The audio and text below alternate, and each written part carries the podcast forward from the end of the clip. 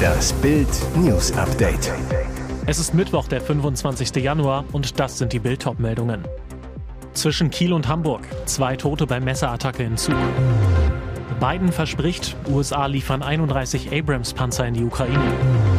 Ex-RKI-Chef über Schulschließungen. So unglaubwürdig ist Wielers Lockdown-Geständnis. Zwischen Kiel und Hamburg. Zwei Tote bei Messerattacke in Zug. Um 14.58 Uhr ging der erste Notruf ein. Bei einer Messerattacke im RE70 von Kiel nach Hamburg sind heute im kleinen Ort in Schleswig-Holstein mehrere Menschen verletzt und zwei getötet worden. Eine Person schwebt noch in Lebensgefahr.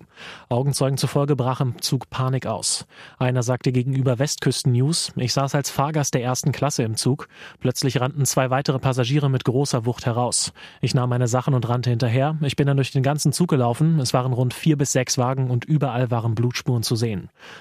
Laut Polizei wird jetzt in alle Richtungen ermittelt. Zeugen gelang es unmittelbar nach der Tat, den Tatverdächtigen bis zum Eintreffen der Polizei am Bahnhof in Brokstedt festzuhalten. Nach Bildinformationen fiel der 33-jährige Täter bereits durch Gewalt und Sexualdelikte auf. Er saß vor sechs Tagen noch in Urhaft. Nach ersten Informationen galt der 33-jährige als Syrer. Eine Sprecherin des Innenministeriums spricht jetzt aber von einem staatenlosen Palästinenser.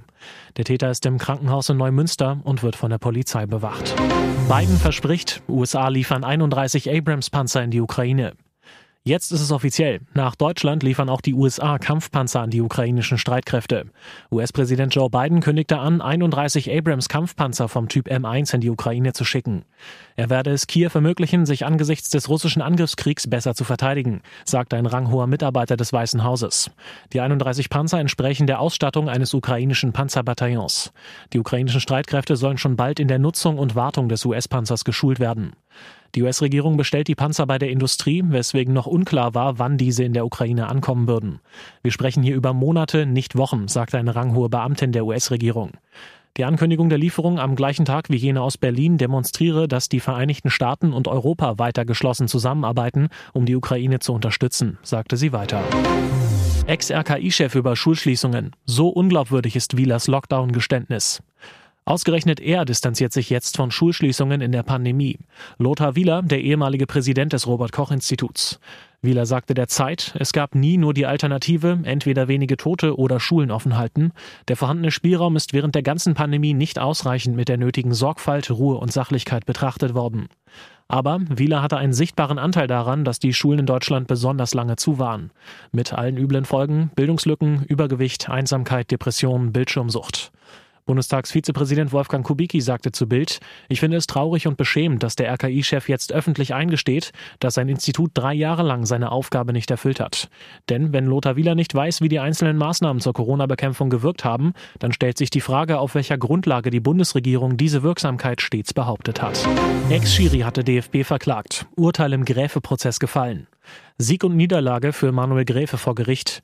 Der Ex-Bundesliga-Schiri erhält im Rechtsstreit mit dem Deutschen Fußballbund eine Entschädigung in Höhe von 48.500 Euro wegen Altersdiskriminierung. Der Berliner hat allerdings keinen Anspruch darauf, wieder auf die Liste der Bundesliga-Referees zu kommen. Dieser Feststellungsantrag sei laut Urteil des Landgerichts Frankfurt am Main zu Unrecht gestellt worden. Nach Ansicht des Gerichts habe der Unparteiische keinen Leistungsnachweis bringen können, weshalb er noch auf die Schiedsrichterliste gehöre. Die Diskriminierung wurde bestätigt, so Gräfe in einer ersten Reaktion bei Twitter. Die Freude auf dem Platz, Abende mit Kollegen und Freunden wurden mir dennoch genommen, der Schaden nur bruchteilhaft ersetzt, anderen bleibt's nun erspart.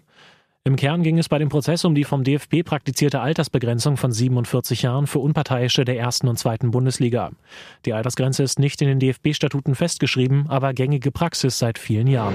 Dick aufgetragen. So verpudern Politiker unser Steuergeld für Haare und Make-up. Unsere Politiker wollen gut aussehen und gut ins Bild gerückt werden. Die ungeschminkte Wahrheit, sie tun das alles auf unsere Kosten. Die Ausgaben für Pudern, Schminken, Stylen sind seit dem Regierungswechsel 2021 rasant gestiegen.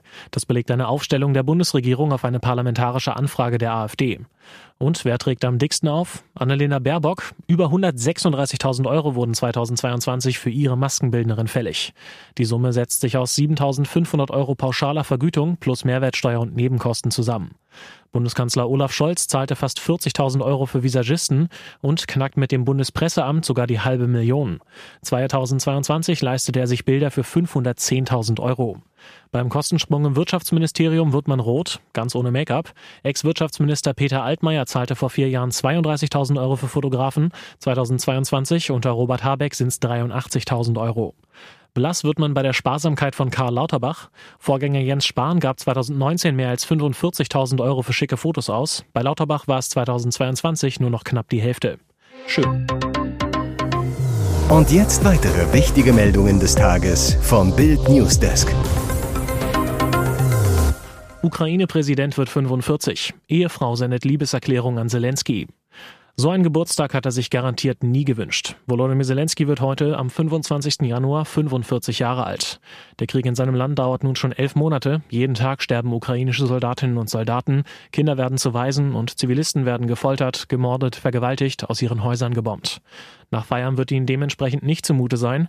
Doch viel geändert hat sich bei ihm nicht, verrät seine Frau Lena Zelenska in einem kleinen Liebesbrief, den sie auf Social Media gepostet hat. Darin hieß es unter anderem, er ist derselbe, derselbe Typ, den ich traf, als wir 17 waren. Aber eins hat sich in der Tat verändert, du lächelst weniger. Weiter schreibt sie, ich wünsche dir mehr Gründe, um zu lächeln, und du weißt, was dafür nötig ist. Wir alle wissen es, du bist stur genug. Was es für diese liebevollen Wünsche braucht, das wissen wir alle. Polens Ministerpräsident Mateusz Morawiecki bringt es in einem Twitter-Post an Zelensky kurz und knackig auf den Punkt. Heute wünschen wir dir nur eins, den Sieg über dieses Reich des Bösen. Was sich Zelensky selbst wünscht, hat er vor einiger Zeit verraten. Er möchte auf die Krim ans Meer und dort ein Bier trinken. Hoffentlich kann er das dann zum 46. Geburtstag. Die drei Fragezeichensprecher gestorben. Trauer um Kultstimme Wolfgang Dräger. Viele von uns sind mit seiner Stimme aufgewachsen. Millionen sind auch seinetwegen zu Fans von Hörspielen wie die drei Fragezeichen oder TKKG geworden. Jetzt ist der Synchronsprecher und Hörspielstar Wolfgang Dräger im Alter von 95 Jahren gestorben. Das teilten seine Kinder in einem Instagram-Post mit. Drägers Tochter Kerstin schrieb, Lieber Papa, jetzt waren wir gerade zu deinem 95. Geburtstag hoch in deinen geliebten Bergen und jetzt wolltest du einfach noch höher hinaus.